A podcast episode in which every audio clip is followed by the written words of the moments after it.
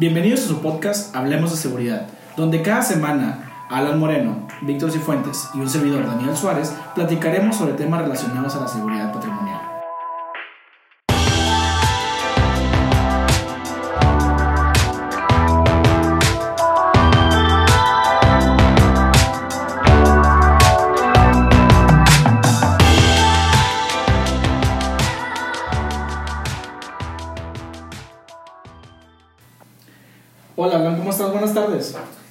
Excelente, muy emocionado de poder platicar acerca del, del polígrafo. Víctor, ¿cómo estás? Buenas tardes. ¿Qué tal? Buenas tardes a todos. Este, gracias por, por escucharnos una emisión más. Perfecto. Bueno, yo, su servidor Daniel Suárez, les presentaremos el tema de hoy, es el polígrafo, donde tenemos este, a nuestro poligrafista, nuestros poligrafistas estrella, Víctor Cifuentes, Alan Moreno. Cuéntanos un poco más, ¿qué es el polígrafo? Bueno, el, el polígrafo en sí podríamos definirlo como un instrumento científico que se encarga de detectar las reacciones fisiológicas internas e involuntarias generadas al momento de, de mentir. Y, Es- y, y vaya, hay que, como dices tú, Alan, hay que aclarar que es un instrumento científico que mide reacciones, ¿no? Porque mucha gente piensa que es un, bueno, como coloquialmente se le llama un detector de mentiras.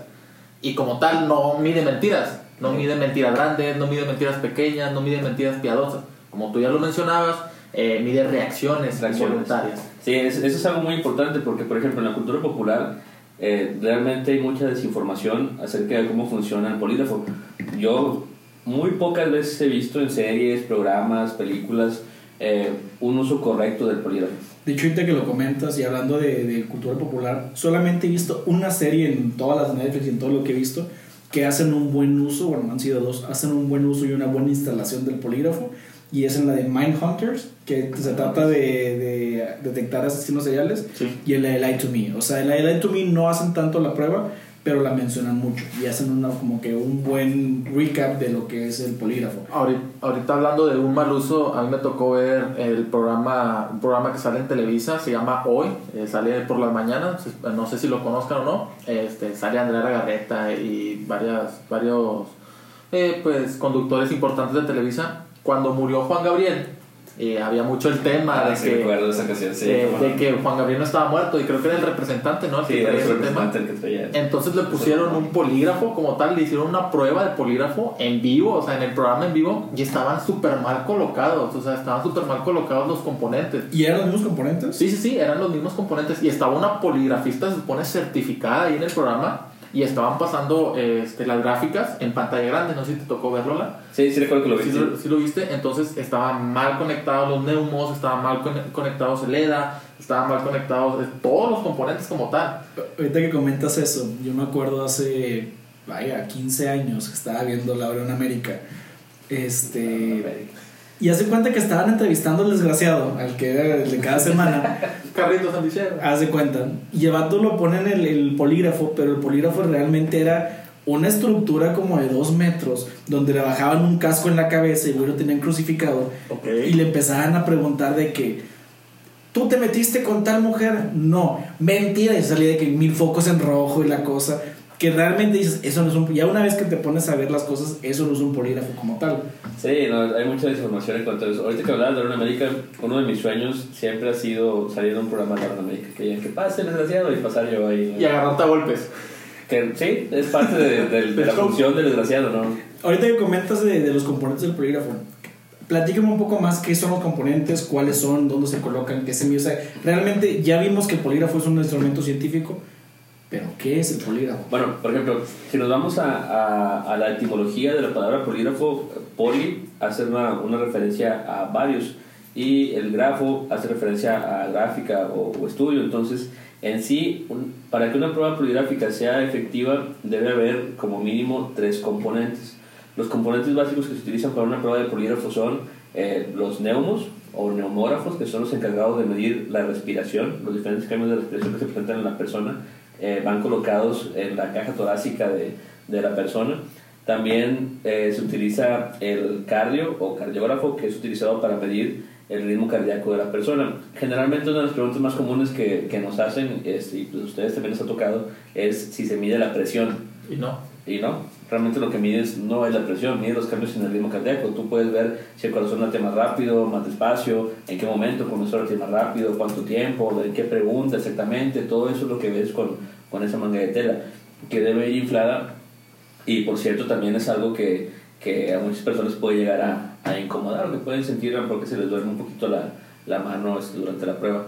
Y el último componente que, que se debe utilizar como, como mínimo para una prueba de polígrafo pues es el EDA o los galvos o galvanómetro como se le conoce.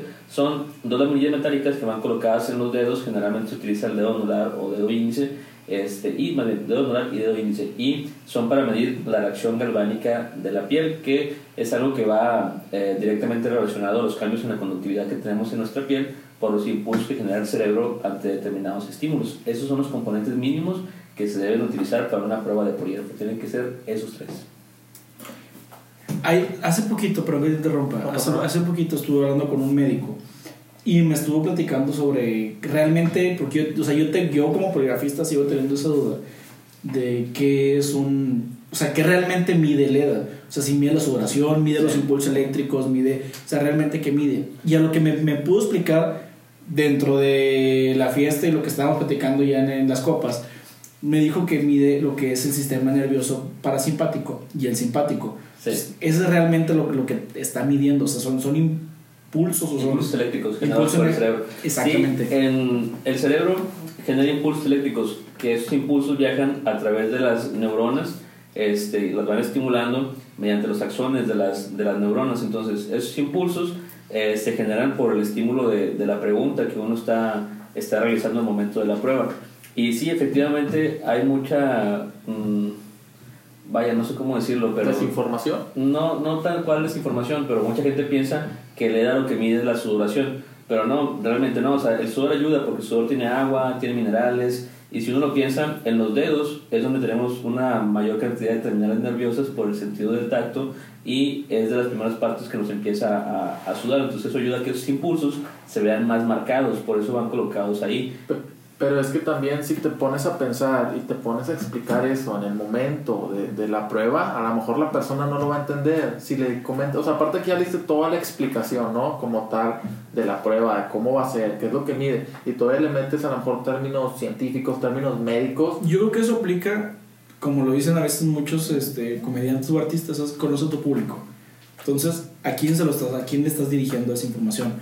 Y no, y no es por y, y, no es por ser este clasista ni no, nada. No, no, para pero nada. nada, pero o sea, realmente como tú lo mencionas, si tú tienes a un evaluado que a duras penas completó la primaria y la secundaria, no lo vas a tiborrar y no lo vas a confundir con, con cuestiones que muy apenas tú entiendes o que muy apenas como que captas o sea, tratas de, de captar a una persona que realmente no, no sabe bien. Pero si, si, tu público es un licenciado, es un doctor, es un gerente que tiene conocimiento de, de anatomía y conocimiento más, más a, a, abierto. abierto, tú no puedes llegar a poner los mismos ejemplos que le pones a una persona. Es, es, por eso es importante conocerlo, por si te llega ese, ese tipo sí, de personas. No, definitivamente. Y ahí también hay, uno tiene que saber explicar.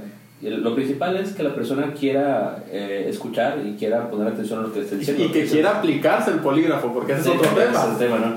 y, y, pero sí, o sea, es importante. A mí me ha tocado, por ejemplo, este, que les explico hasta con dibujitos la parte esa del, del galvo, este, de las neuronas y demás, les dibujo ahí una neurona con sus taxones, cómo pasa el impulso y, y, qué es lo que significa y demás. O sea, todo eso lo, lo puedes explicar hasta, hasta con dibujos, definitivamente, ¿no? Y a mí me ha tocado, perdón que te interrumpa, digo, en el tiempo que tengo en esto, toda la mayoría, o sea, reacción galvánica de la piel, va en los dedos eh, eh, los componentes del EDA y todos me dicen, ah, tiene que ver con la sudoración. Ah, bueno, es por la sudoración. Sabes que a mí lo que me preguntan más es si dan toques. Sí, sí dan toques. Esa me pregunta más, más como, ¿dan toques? No, no, no, no dan toques, no se preocupen. No. Yo a veces yo sé que está mal hecho, pero a veces decía, solamente si mientes da toques. bueno, ya le metes más presión. Ya le meto más presión, pero re, re, realmente, o sea, es una mala práctica mía, lo acepto, pero ya hace mucho que no lo hago. O sea, sí. Ni sí, lo volveré a hacer. Ni lo volveré a hacer. Pero bueno, a lo mejor aquí eh, la gente que nos está escuchando no le ha quedado muy claro el contexto, pero en una prueba de polígrafo lo primero que tienes que hacer es explicar. Sí. Cuando tú sientes con la persona, este, tú le explicas que el, el, proceso que vamos a realizar es una prueba de polígrafo, que es un proceso que se divide en dos partes, porque así es. Eh, y la primera parte es una entrevista. Y eso también es importante. una prueba de polígrafo siempre tiene que ir acompañado de una entrevista previa. No puede ir nada más directo a la, la persona a preguntarle a la persona si con el polígrafo. O sea, no, el poligrafista no puede llegar directo a preguntar. Y otra cosa importante que que con, entrevista con entrevista. O sea, es necesario que el poligrafista, él, que el que va a aplicar el polígrafo, haga la entrevista, porque me ha tocado, nos ha tocado experiencias donde, bueno, ya lo entrevistaron, pone el polígrafo. Tampoco se puede así. Bueno, ahí, ahí, por ejemplo, depende, depende de cómo trabajes. Me ha tocado en, en ciertas investigaciones que va un investigador principal y yo voy nada más como poligrafista y estoy junto con él en la entrevista. Pero eh, tú lo dijiste, están con él en la entrevista. Sí. Pero si, si llega el entrevistador, el entrevistador, ya lo entrevisté, ve y pregúntale esto.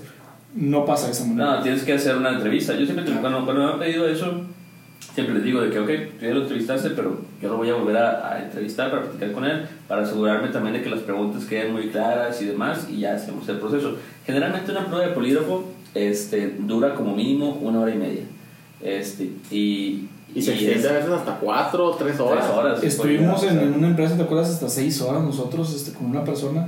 Sí, sí, sí, Y fue entrevista, que fueron que como tres horas de entrevista. Sí, y otras dos horas de estarlo convenciendo a la persona de que se pusiera el polígrafo. Dos horas de llorar. De dos horas de lloradera. Y, Sí, es que a veces pasa, digo, o sea, también hay que mencionar que una prueba de polígrafo es un proceso voluntario.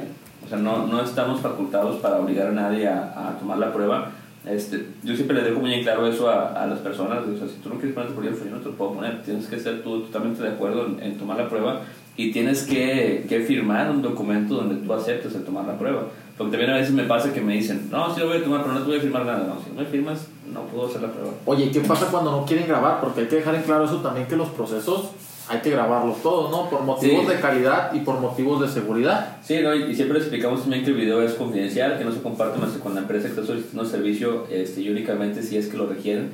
Pero esa parte también a veces sucede, que no quieren que se tome video, ya sea de ciertas partes o de todo el proceso. Entonces ahí yo siempre lo que hago es, este, ok, si tú no quieres que tome video, yo no voy a tomar video, está bien, pero voy a dar aviso a recursos humanos este, o a quien esté llevando a cabo el proceso de, de investigación de que no se va a tomar video de este proceso y queda bajo tu riesgo de que no va a haber un respaldo de cómo se llevó a cabo el proceso. yo lo que a veces hago también cuando piden eso es yo por mi cuenta sigo grabando el audio. O sea, que no me permitiste grabar video.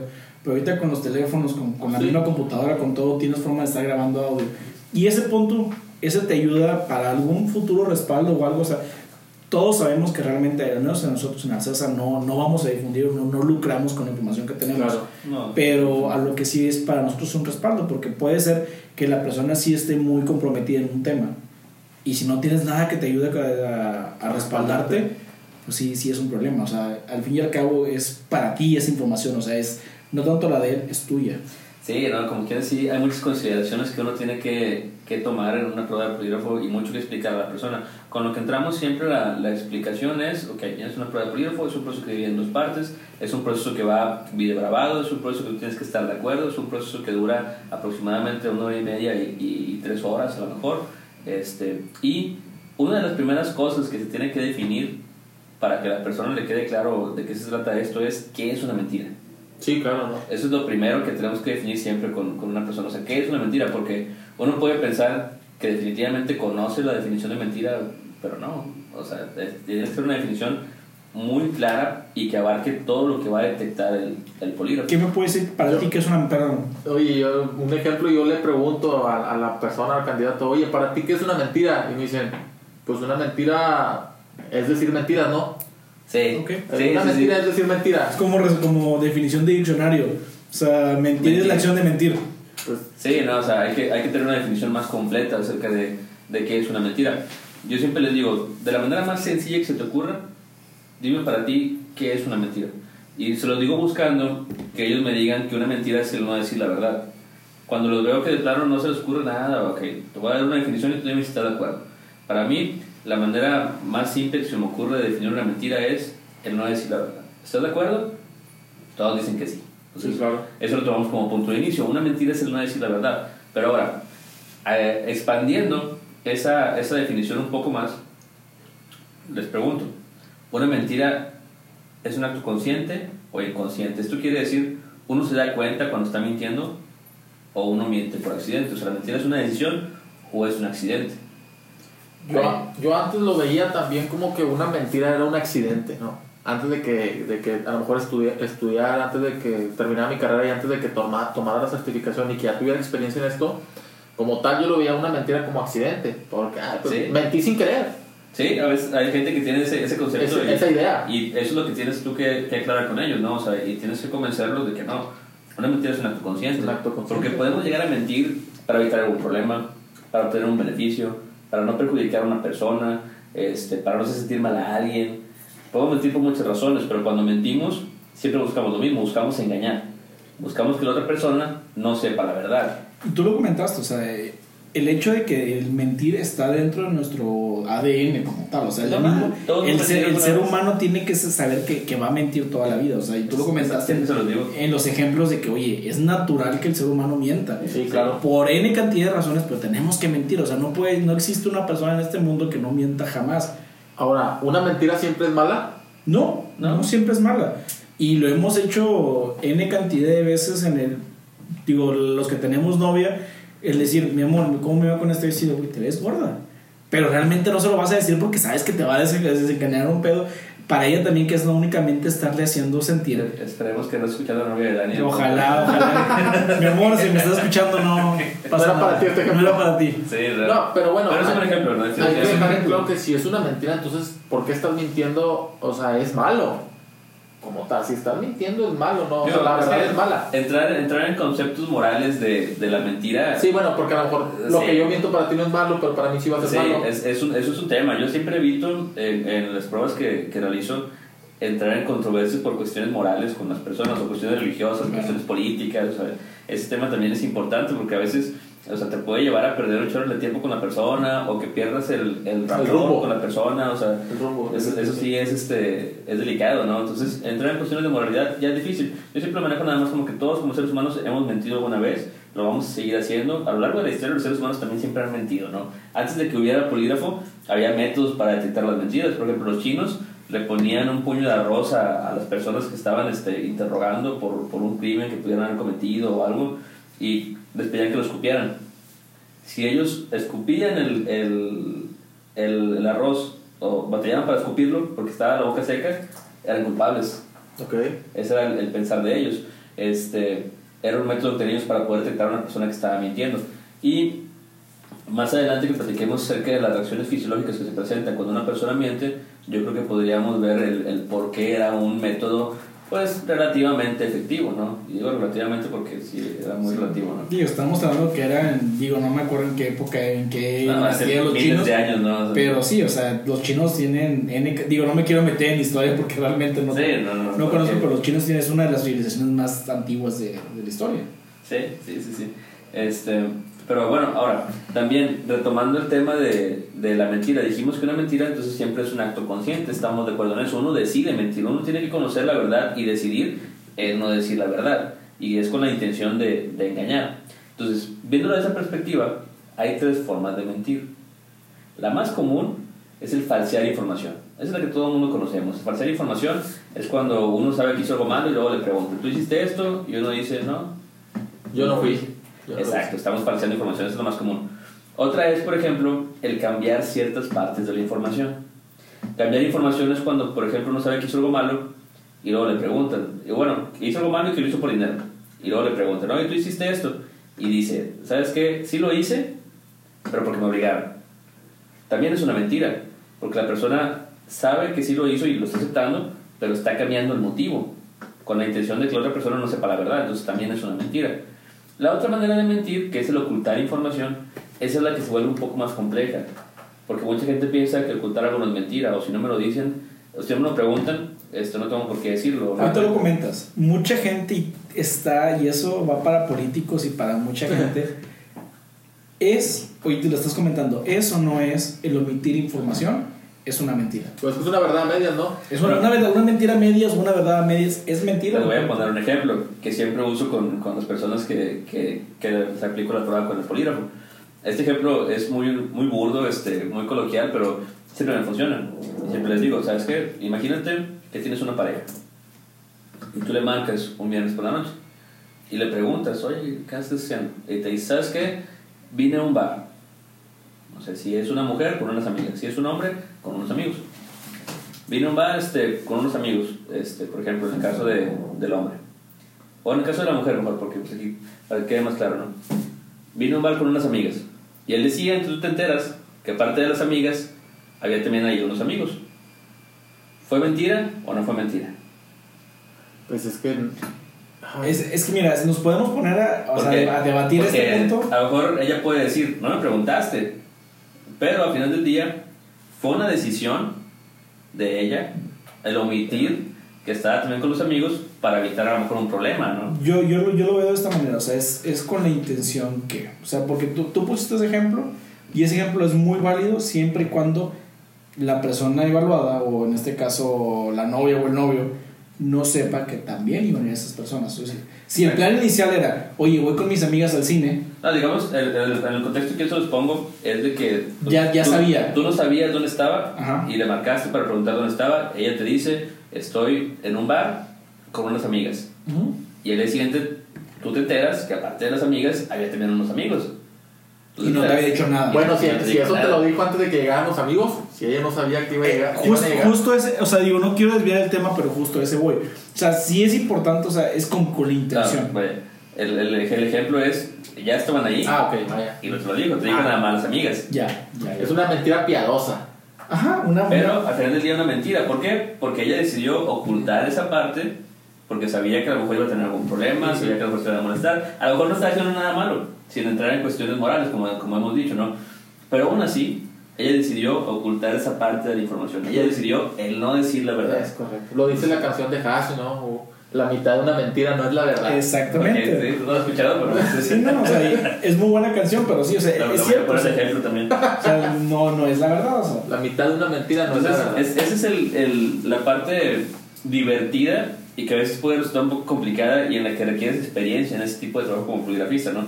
En explicar a la persona qué es una mentira, porque si, si uno no se lo explica eh, bien a la persona que estás entrevistando, evaluando, aplicando la prueba, a lo mejor esa persona puede pensar que si no te dice que él sospecha que su compañero está robando en, eh, en el almacén, no es una mentira. Pero cuando le pongas la prueba con el polígrafo, va a reaccionar a la pregunta que le hagas sobre cubrimiento. Entonces, Claro. ahí es la parte importante. Por eso es importante tú explicarle a la persona qué es lo que estamos haciendo y que tiene que ser totalmente honesta y que no puede guardarse nada de información. Porque ese es el punto con el polígrafo. Si la persona decide falsear, cambiar u ocultar cualquier tipo de información, por más mínima que sea, sobre los temas que estás este, eh, verificando, evaluando o investigando, no va a pasar la prueba. Tú comentaste ahorita y estuviste hablando de, de los puntos, o más bien de los componentes del polígrafo. Ya hablamos de que qué son y más o menos a qué miden, pero vámonos un poquito más a detalle.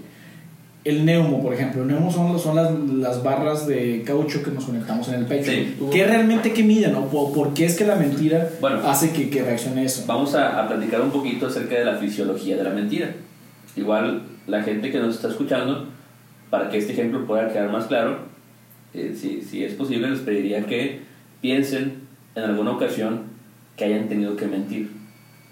Que hayan tenido que, que mentir a una persona, pero de frente, no por mensaje, no, de frente. Que hayas tenido una persona enfrente y que hayas tenido que mentir. Y si, y si en ese momento te descubrían, ibas a tener un problema. Ahora, Piensen en un ejemplo, ya que lo tengan en mente, recuerden en esa ocasión, recuerden por qué tuvieron que mentir, a quién tuvieron que mentirle, qué hubiera pasado si los descubrían. Y ahora vamos a analizar esto. Cuando mentimos, como seres humanos, hay ciertos cambios que no podemos controlar. ¿Qué tipo de cambios son? Cuando tenemos enfrente a una persona y tenemos que mentirle, inevitablemente vamos a sentir que el corazón empieza a latir más rápido vamos a sentir como que el corazón empieza, como que se nos quiere salir, empieza a latir mucho más rápido. Ahora también, y este es un cambio que a lo mejor no distinguimos tan fácilmente, pero empezamos a respirar más agitados, empezamos a respirar más rápido o empezamos a suspirar, empezamos a responder como que, no. Empezamos a sentir la boca seca, empezamos a sentir agua en el estómago, empezamos a sentir como que nos tiemblan las manos. Entonces, todo ese tipo de cambios son cambios que no podemos controlar. Nadie podemos decidir si nuestro corazón va a latir más rápido o más despacio. Incluso ni siquiera pensamos en respirar, simplemente lo hacemos. Y todos estos cambios son generados por la adrenalina. Tenemos una parte de nuestro cerebro que es una parte inconsciente que se encarga siempre de detectar riesgos a nuestro alrededor. Entonces, cuando una persona miente, siempre está el riesgo que lo descubran y la consecuencia que va a si lo descubren. Entonces, esa parte del cerebro se activa ¿Y qué es lo que hace? Genera adrenalina. Esa adrenalina tiene que llegar a todo nuestro cuerpo para poder reaccionar más rápido. Es síndrome de correr o pelear. El cuerpo se prepara para pelear eh, o para escapar para correr o para, para defenderse. Sí, yo, perdón que te interrumpa, yo ahí les pongo el ejemplo o les pregunto a los candidatos a los cuales estoy entrevistando si alguna vez se han peleado, si alguna vez este, han tenido un accidente, ya sea como manejando de pasajero o conductor de un carro, o si los han asaltado o no, porque estás en riesgo. Exacto, todo eso dispara nuestra adrenalina. Entonces, ¿qué es lo que pasa? Que el cuerpo tiene que, que llevar esa adrenalina, tiene que llegar a todas partes, a todas nuestras células para que estemos listos. Por eso la sangre empieza a fluir más rápido, el corazón empieza a latir más rápido para que la sangre fluya más rápido. Esa sangre lleva cierta cantidad de oxígeno y es como, como un carro. Cuando uno acelera, vas a gastar más gasolina.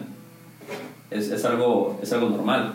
Este, acá igual, lleva la, la, sangre cierta cantidad de oxígeno. Entonces, si, uno, si, uno, si la sangre fluye más rápido, vas a necesitar más oxígeno en tu cuerpo. Por eso es que empezamos a respirar más rápido o más profundo. Ahora, esos dos cambios en el ritmo cardíaco y en la respiración generan también un cambio en un proceso interno del cuerpo que se conoce como homeostasis, que es el que mantiene la temperatura interna del cuerpo estable. Entonces, ¿qué es lo que pasa? Ese proceso se altera y empezamos a sentir calor. Por eso es que empezamos a sudar. La sudoración es una respuesta eh, que genera el cuerpo ante el aumento de la temperatura para poder bajar la temperatura, para refrescarse. Cuando se activan las glándulas que tenemos en la piel para la sudoración, se desactivan las glándulas que tenemos en la boca para generar la saliva, por eso tenemos la boca seca en ese momento. Y lo que sentimos en el estómago es porque la sangre que está en los intestinos, que se utiliza para poder tomar los nutrientes de los alimentos, se pasa a los brazos y a las piernas para estar listos para correr y para pelear. Por eso comentabas de, de la prueba que se hacían los chinos, que escupían la Exactamente, porque el, el tener la boca seca pues es un síntoma eh, relacionado a, a eso, a, a, la mentira. Y por eso también decía que es algo inexacto, porque como dice Víctor, cuando uno está en una situación que, que, es un riesgo, como una pelea, un choque, o que estés en un juicio con un montón de chinos, pues es, es algo que te preocupa, ¿no crees? Vas a sentir la boca seca, definitivamente. Claro. Entonces, debe tener un muy buen método de entrevista a los chinos para que no sean todos culpables, ¿no? Es inevitable sentirse nervioso en ese momento. Ahora, hay que aclarar, el nerviosismo no afecta en una prueba de polígrafo? Porque también es una pregunta muy común. Eso es muy importante, Alan, porque eh, la gente a la cual entrevistamos siempre nos dice, es que estoy bien nervioso. o tengo presión alta, o tengo problemas de respiración, es algo normal, pero la ventaja con el polígrafo es que se calibra y crea una línea base de cómo es tu cuerpo en un estado normal. Toma como línea base también eh, los nervios, porque vas a estar nervioso durante toda la prueba. Durante la prueba de preguntas, a lo mejor vamos a saber que la persona nos está respondiendo con la verdad y eso nos ayuda a calibrar. Eh, en cambio, cuando una persona miente, es el estado normal, más los nervios, más el saber que mintió, y es una reacción mucho mayor. También es importante saber que la persona, y esto es entre, entre poligrafistas y persona que contrata el polígrafo, el saber que la persona tiene que estar en un cierto estado de, nerviosismo. O sea, no, no, no, puede estar 100% relajada, no puede estar en, en, su zona de confort, porque no nos sirve ser una persona así. Ahora, a ver quién esté relajado, ¿no? Porque a lo mejor no tiene ningún tema que... que... Que, bueno, hay que mencionar también que existen tres tipos de prueba de polígrafo. Ah, claro. Esa parte también es importante. Eh, y son las más comunes que utilizan en todas las empresas. Una es una prueba preempleo o una prueba de selección de personal. Esta lo utilizas cuando tú vas a contratar a, un candidato eh, para algún puesto que tú determines clave este, y que quieras tener una persona que tú sepas que es una persona confiable. Entonces ahí exploras varios temas. A lo mejor en esa prueba, cuando explores, no sé, el tema de, de beneficios ilícitos, la persona va a estar tranquila porque él sabe que nunca, nunca ha robado en sus trabajos o nunca ha, ha usado su puesto para obtener un beneficio que no le correspondía. Pero en cambio, a lo mejor si le preguntas, no sé, sobre el tema de vínculos con delincuentes, va a estar nervioso porque tiene un vecino que a lo mejor formó parte de un grupo directivo. Entonces, ahí puede variar el nerviosismo de cada persona dependiendo de cada uno de los temas. Es normal sentirse nervioso en una prueba de polígrafo cuando una primera vez que lo tomas como cualquier actividad que uno realiza por primera vez. Es normal sentirse nervioso por el temor a lo desconocido. Pero justamente por eso hacemos la explicación inicial de cómo es el proceso completo. Para que desde un inicio la persona sepa que si está siendo honesto, pues no va a tener ningún problema. Y eso ayuda a bajar la tensión inicial desde el inicio.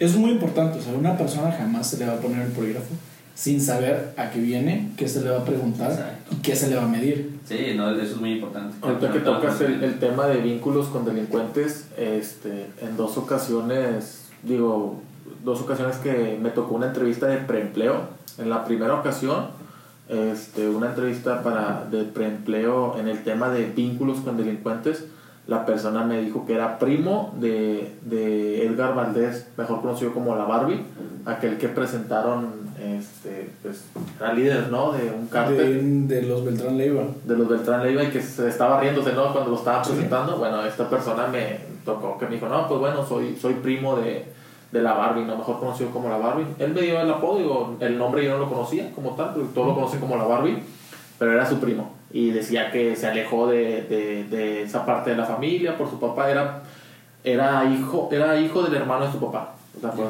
era primo cercano como tal pero que su papá los alejó de, de, esa parte de la familia por lo mismo en lo que andaban metidos y ya en la prueba el chavo salió bien porque ya tenía 10 más de 10 años que no sabía nada de por eso por eso es importante lo que platicábamos ahorita de la entrevista por ejemplo si, si tuvieras si digamos un, un proceso mal hecho y uno llega nada más con el polígrafo y les pregunta así directo, ¿tienes vínculos con delincuentes?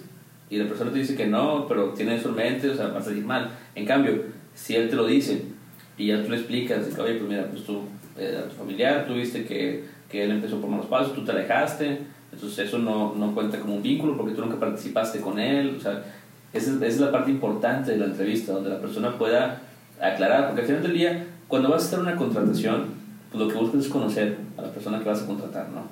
Y, y, esa es la parte importante, porque eso es lo que te va a dar la, la información de la persona, de, de, quién estás contratando realmente, la parte de la entrevista. En sí, el polígrafo lo utilizamos únicamente para verificar, para poder verificar que la persona nos está hablando totalmente con la verdad. Pero la parte que más nos interesa es la parte de la entrevista, porque ahí es donde hablamos con la persona. Realmente, yo creo que puedo hablar por, por los tres que estamos aquí presentes, desde que estamos entrevistando a una persona nos damos cuenta cómo va a salir con el polígrafo. Sí, claro. Notas a la persona como tal, cómo está, o sea, nervioso, no nervioso, pone bloqueos en la entrevista, pone trabas, este, cambia el tema de la conversación. Sí, el, el polígrafo es, es nada más otra parte del, del proceso que nos ayuda a verificar, pero la parte importante es la entrevista. Y ahí también es bueno que uno tenga varias técnicas diferentes de entrevista, porque el mismo tipo de entrevista no te va a funcionar con todas con las personas. Todos, ¿no? ¿Cuáles conoces o cuáles has aplicado técnicas de entrevista? A mí la, la, que más me gusta y siempre recomiendo es la técnica RIT. Técnica La técnica RIT de entrevista e eh, interrogatorio. Es, es una buena técnica, definitivamente, es, sí te da buenos resultados si tú te pegas a la metodología que te dan. La metodología es fácil de aplicar, requieres un grado intermedio de experiencia para poder irla desarrollando bien y, y, practicarla definitivamente, pero es una buena técnica. La única parte que, que no me gusta o un poco de esta técnica es que sí obtienes una confesión, pero en ocasiones pierdes un poco el motivo del el motivo real sí. del por qué la persona hizo la actividad que estás investigando. Hablas de un robo, por ejemplo, o sea, del por qué realmente cometió el robo. Ya que en esta técnica en particular, eh, uno de los pasos, el paso número 7 específicamente, es darle a la persona dos alternativas. Pero en las dos, es la, es la pregunta alternativa, pero en las dos acepta su culpabilidad. Tú le das el motivo, ¿no? Tú le das el motivo, exactamente. Le da las opciones para que él agarre uno. Sí. O sea, ¿lo hiciste por esto o por esto? O lo hiciste porque eres una mala persona o lo hiciste porque cometiste un error. O sea, al fin y al cabo estás buscando la aceptación de la persona, sí. pero no, está, no estás obteniendo el motivo real. Exacto. Exacto. Entonces sí se pierde un poco el motivo real eh, con la técnica RID, pero como les digo, o sea, yo recomiendo ampliamente la técnica RID, es una muy buena técnica de, de entrevista e interrogatorio. Es muy similar a la, a la técnica de Wigland de Zulaski. En ambas técnicas te dan una serie de pautas para detectar el engaño, entre ellas eh, una serie de preguntas donde tú las respuestas que te da la persona calificas tanto las respuestas verbales como las no verbales. ¿Qué es, ¿A qué me refiero con respuestas no verbales? Cambios de postura, este, muestras de nerviosismo, todo ese tipo de cosas te dice cómo debes manejarlas. Este, y realmente son muy, muy recomendables a todas las personas que sean eh, encargadas de realizar eh, investigaciones donde tengan que realizar entrevistas por su cuenta, les recomiendo tomar el curso de, de la técnica definitivamente. Otra pregunta, y es muy importante, es ¿cuándo es necesario, como empresa, como gerente de recursos humanos de seguridad, cuándo es necesario pedir un polígrafo? ¿Cuándo lo podemos aplicar? Yo creo que ahí puede ser, como le decíamos en un principio, ¿no? hay tres tipos de pruebas. Una es la prueba preempleo. Entonces, si tú vas a contratar a una, a una persona a un puesto clave, por ejemplo, no sé, un contralor, que pues, eso definitivamente es un puesto clave para cualquier empresa. Sí. Este, un comprador también, por ejemplo, entonces, esos puestos, yo creo que sí vale la pena definitivamente aplicar una prueba de preempleo, pues para tú saber a quién estás contratando, cómo ha sido su desempeño este, en otros empleos, el tema de beneficios ilícitos, este, el tema de drogas, vínculos con delincuentes, delitos, todos esos temas los exploras en una prueba de preempleo. Ahora también, si tú tienes, por ejemplo, eh, una certificación de CITIPAT, vale la pena hacer otro tipo de pruebas que son las pruebas de permanencia. Esas pruebas son cuando la persona ya ha estado trabajando contigo después de cierto tiempo. Yo recomendaría hacerlas al menos una vez al año, una vez cada dos años. Y pues, si tienes la certificación de CITIPAT, puedes hacérselo a, a, las personas que forman parte de la cadena de, de, suministros, por ejemplo, el personal de embarques, el personal de recibo, el personal de seguridad.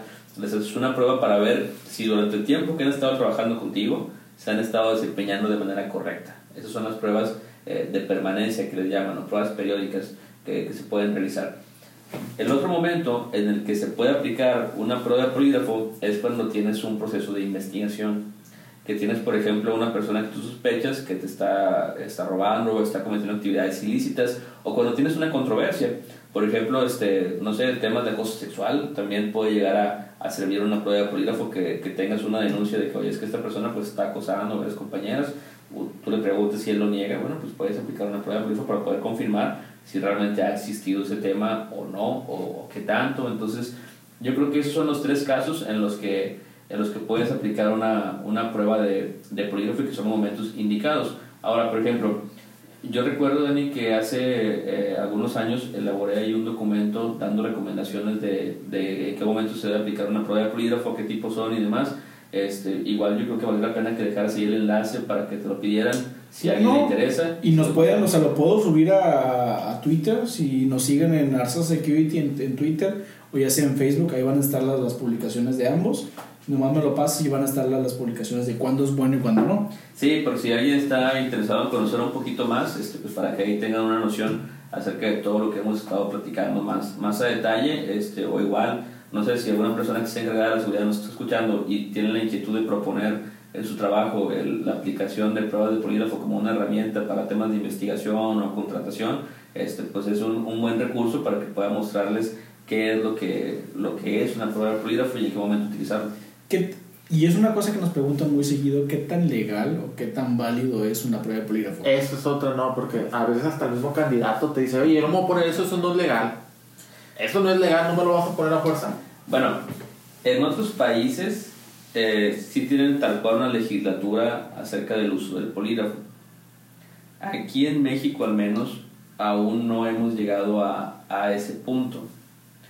Eh, en cuanto a temas de investigación específicamente, por ejemplo, en esferas gubernamentales como agencias policiales y demás utilizan la prueba de, de polígrafo. Si fuera algo ilegal, no lo utilizarían. No, Estamos de acuerdo, ¿no? No, y, y te digo por, por información muy verídica y muy cercana, la prueba de que aplicamos nosotros es muy light a comparación de lo que le ponían los federales. Claro. Mi, mi, hermano fue federal y lo que ellos, o sea, ya una vez como poligrafista te pones a evaluar qué le hacían y es una, es una confrontación o es, un, o es una cosa a cierto punto muy, muy fuerte a diferencia de lo que aplicamos nosotros. En... Bueno, es que al final del día eh, nosotros no tenemos las mismas facultades. Claro. En, en el claro. sentido de que al final, o sea, somos un, una, un negocio privado, que nos, Sí, que no. nos manejamos en el sector privado. Acá nosotros no nos podemos tocar tampoco. No, ni, ni nos vamos a tocar, o sea, es- No, no, no, no, no, No llegamos a ese no. punto. no. Y es, esa es la parte importante también como poligrafista de manejar una técnica, de tener un, un, una técnica establecida de cómo trabajar, o sea, que no tienes que recurrir a ese tipo de cosas. Y está probado, más que todo. Sí, es, o sea, en, en nuestro caso en particular no tenemos que hablar con la gente con más palabras ni nada por el estilo porque no es necesario. La misma técnica que utilizamos para el proceso de entrevista y, y la prueba con el polígrafo nos da pie a que podamos evitar ese tipo de cosas. O sea, yo en ese sentido sí trato de hacer mi trabajo lo más técnico y profesional posible porque al final del día si uno eh, se excede en cuanto al uso de, de palabras o, o, con el candidato y da pie a que la persona pueda tener fundamento en una queja, pues vas a meter en problemas a tu cliente. Pero ahí es, donde ya, tal. ahí es donde ya entra la videograbación, ¿no? Por eso tienes Sí. la cámara siempre prendida. Por eso siempre estás grabando todo. Pero también hay que, man- como lo dice Ana, hay que manejar una técnica. O sea, si, si todo lo que tú tienes o todo lo que tú haces está respalda- respaldado por una técnica y tienes un por qué lo estás haciendo y esperando tal reacción, es válido. Pero si lo haces nada más porque te ganó el sentimiento, El coraje. o el coraje, eso no es válido. Que ha pasado muchas ocasiones que sabes que él fue, la persona fue y No lo sigue negando, lo sigue negando y te da coraje. Te da coraje porque todo, o sea, todo el mundo sabe, tú, Él él, todos, que él fue y el polígrafo salió mal. Nos ha pasado N cantidad de veces. Sí, sí, sí. Que bueno, más que con él, él ha trabajado más, más, más veces que contigo. Pero nos ha pasado, es, es que sabemos que tú fuiste. Pero no confiesa y eso y es una variante de la de la ecuación y que dices, tienes que aceptarlo y pasas tu reporte, pasas, oye, esta persona salió mal con esto, con esto, con esto, con las calificaciones, que de hecho ahorita podemos hablar de cómo se medir un polígrafo o por qué dices que una persona sale bien o sale mal Ujú. y vas con RH y dices, oye, salió mal por esto y no confesó, pero es parte del proceso. Sí. Sí, sí, no, es, es un tema, definitivamente. Y es muy importante también como poligrafista sepas cómo explicar este, el trabajo que hiciste. Y plasmarlo en el reporte es importantísimo. Tienes que mandar un reporte muy claro sobre tus observaciones, este, sobre lo que viste en la entrevista, el resultado que obtuviste en la prueba de correo técnico que utilizaste y demás. Y, y hacerlo, como decimos ahorita, con un fundamento. Con un fundamento científico, con un fundamento técnico, porque si no lo hacemos de esa manera, el día de mañana este, los ejecutivos piden una junta para que les mostremos el resultado y uno no sabe qué fue lo que hizo o no lo hizo de manera correcta, vas a quedar mal. Entonces siempre es muy importante eso, o sea, conocer bien a detalle qué es lo que estás haciendo y saber explicarlo. Saber lo que estás haciendo. Otra, otra comentas, o sea, estos, nosotros tres sabemos cómo se mide el polígrafo y cómo sabemos que está mal, o sea, cuando una persona salió mal Sí. y cuando salió bien. Pero para los que nos están escuchando, ¿cómo le podemos explicar que una persona salió mal o que salió bien? Bueno, hay reacciones típicas que corresponden a una persona que está, que está mintiendo. Y esto se presenta en los tres canales que, que hemos platicado que mide el polígrafo, que los, los mínimos o los básicos que son la respiración, el ritmo cardíaco y la reacción galvánica de la piel. En el caso de la respiración, por ejemplo, eh, dicho de, de antes, en la prueba, como decíamos ahorita, hay diferentes tipos de preguntas. Algunas preguntas son preguntas donde sabemos que la persona nos está respondiendo con la verdad. Algunas preguntas nos sirven para poder comparar las, las reacciones.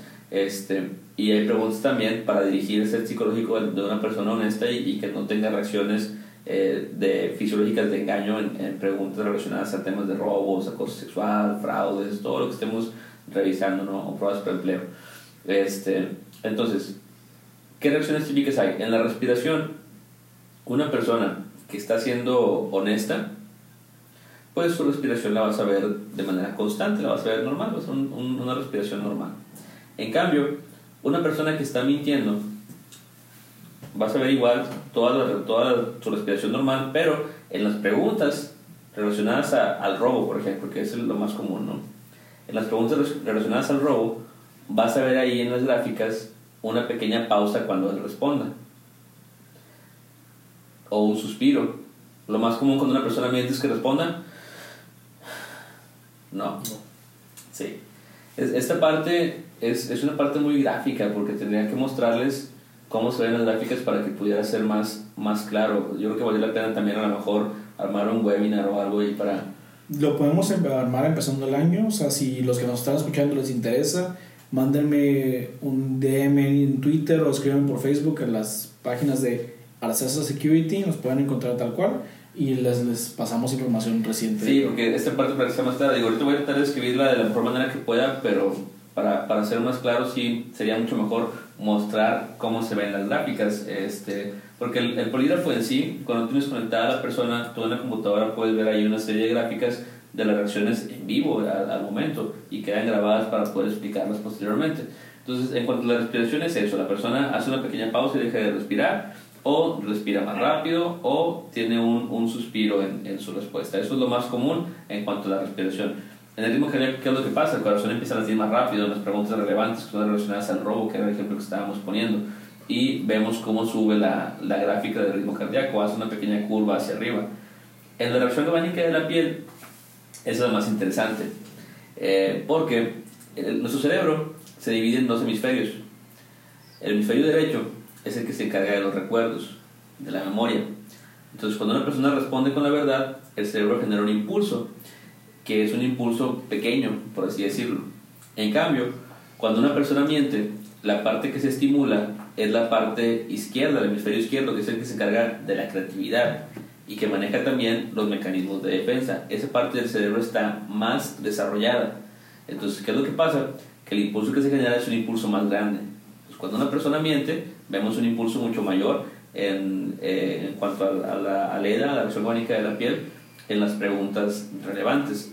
Todo, todo, todas esas reacciones se les asigna una, un valor numérico, una calificación numérica. Hay diferentes técnicas poligráficas, pero la, la más básica, esto, las más básicas o generalmente tratan, se, se tiene un estándar de calificación en el que si la persona obtiene un menos 3 a menos 9, está mintiendo. Y un más 3 a más 9 está hablando con la verdad. Y de un menos 2 a un más 2 es un resultado inconcluso. Hay que decir esto. En el polígrafo también a veces hay resultados inconclusos. Hay veces que con el polígrafo no podemos determinar si una persona nos está mintiendo o nos está hablando con la verdad. Por eso también es importante tener eh, una buena técnica de entrevista. Pero es la minoría, ¿no? De los casos. ¿Cuándo pasa? Sí, exactamente, perdón. que- ¿Cuándo pasa que sea Sí. inconcluso? O sea, Son, son pocos, pero sí suceden. Y suceden por varios factores. Uno puede ser por falta de habilidad del poligrafista. Que a lo mejor no hiciste tu proceso correctamente, no le explicaste bien a la persona, no hiciste bien tu entrevista y eso te puede generar un resultado inconcluso. Otro puede ser por el evaluado. ¿A qué me refiero con esto? Que a lo mejor no estaba en condiciones físicas o psicológicas eh, necesarias para poder tomar la prueba, que a lo mejor no durmió, que a lo mejor viene este, con resaca, que a lo mejor tomó algún medicamento controlado que no te dijo, que consumió drogas, Entonces, todo ese tipo de cosas afectan. afecta, o sea, y eso lo hablamos al principio del podcast, que una persona en estado de relajación intensa, o sea, que muy relajado no, no nos sirve como evaluado. ¿Por qué? Porque no tiene esa, ese estrés. Una persona que, que tomó, no sé, que fumó marihuana, que lo que hace la marihuana es que te relaja, ¿nos puede dar gráficas reales? No, no, no, no. Eh, las gráficas que te va a dar no van a ser definitivamente. O sea, que si está en un estado en el que consumió este, poco antes o todavía estaba bajo los efectos de, de la marihuana o cualquier otra droga, no van a ser gráficas confiables. O sea, yo ahí sí, definitivamente eh, diría que es mejor esperar a que bajen los efectos. Incluso me ha tocado ocasiones que cuando vemos una persona que, que uno dice, se me hace que esta persona no está en sus cinco sentidos o, o no está consciente, que es, que es casi lo mismo, este, que no está consciente del todo, pedimos que se le haga un, un, un examen médico, un antidoping, por ejemplo. Este, y si nos ha tocado ver pues que efectivamente es, es, es, es eso el por qué se ven así. Y está claro, digo, yo tengo un ejemplo muy claro, hace poco, hace días me tocó entrevistar a, a un chofer de una línea de trailers.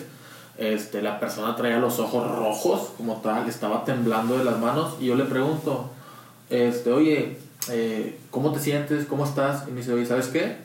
He dormido 20 minutos nada más. Llegué de viaje y me mandaron para acá. Digo, ¿consumiste alguna droga ilegal? Y me dice, ¿sabes qué? Eh, consumí Rinotrin. Eh, Rinos. los llamados pericos, ¿no? Como los conocen la mayoría de la gente, a lo mejor pericos para no dormir. Hace una hora y media, dos horas, consumí pericos, este, me tomé un rinotrin para no dormirme. Sabes que mi decisión es platicarlo con el cliente, sabes que no se le puede poner la prueba porque sus resultados no van a ser reales, no, no, no está reaccionando bien esta persona. Correcto. Entonces, sí hay que, hay que ver primero la entrevista, como tú dices, ¿no? Siempre la entrevista, platicar todo eso, oye, ¿cómo estás de salud? ¿Cómo te sientes? ¿Dormiste? ¿No dormiste? ¿Consumiste drogas? ¿Tomaste bebidas alcohólicas? Porque no Incluso- va a reaccionar bien. Incluso si tiene una preocupación este, familiar o un tema psicológico en ese momento también puede llegar a afectar. Todo eso tienes que preguntarlo durante la entrevista. Por eso es que la prueba con el polígrafo siempre debe ir después de una entrevista. Aún y como ponemos el ejemplo hace rato de que, que te digan de que no, que ya lo entrevistaron, ya no es por el polígrafo. No, espérame, tengo que ver, tengo que estar seguro de que le puedo aplicar la prueba a esta persona. Claro. Si, si no, ¿cuál es el punto? no? No, y aparte, o sea, que tenemos que definir las preguntas, que es un tema que no hemos tocado todavía, definir las preguntas. Esta parte es importantísima, Dani. Yo creo que vamos a tener que hacer una segunda parte de esto del polígrafo, ¿no crees? Sí, re- relativamente, o sea, ya ahorita por tiempo se nos está acabando el tiempo, este, no, no, nos, no nos queremos dejar con la duda, y esperen la siguiente semana este, la segunda parte del La segunda podcast. parte del polígrafo. Este, y hablamos de los, de los temas de qué es el, las preguntas que tiene que llevar. Digo, lo podemos llevar de esa manera. No, y- y aparte- de- Sí, sí, sí. a lo mejor esta tercera parte, porque sí es un tema que me Eh, gusta eh, mucho, a, ¿no? a eso iba, que puede haber una tercera parte porque es un tema largo, extenso. Y extenso, y aparte me gustaría traernos a nuestro sensei, a nuestra persona que nos capacitó, a los tres de, de polígrafo, a Joe Perry, donde estés, Joe Perry, un saludo. Un saludo, buen Joe. Un saludo al buen Joe, que nos encantaría que, que vinieras al podcast a hablar con nosotros. Este, y sí, claro, o sea, nos encantaría hablar una segunda, tercera o hasta cuarta parte, porque es un tema que nos puede dar experiencias miles. Que, que, por cierto, aprovechando para hacer un poco de publicidad al buen Joe Perry, tiene un libro este, que se llama Los 14 Pasos para obtener una confesión. Pueden buscarlo en Amazon. Entre paréntesis, Alan participó. Así es. Ahí estoy participando con él. Buen libro, se lo recomiendo totalmente. Entonces, ya saben, digo, nos encantaría que, que escucharan este podcast, que lo sigan escuchando. La segunda parte, espérenla, espere, esperemos que, que venga la siguiente semana, si no, tengan una segunda parte sin, sin duda alguna.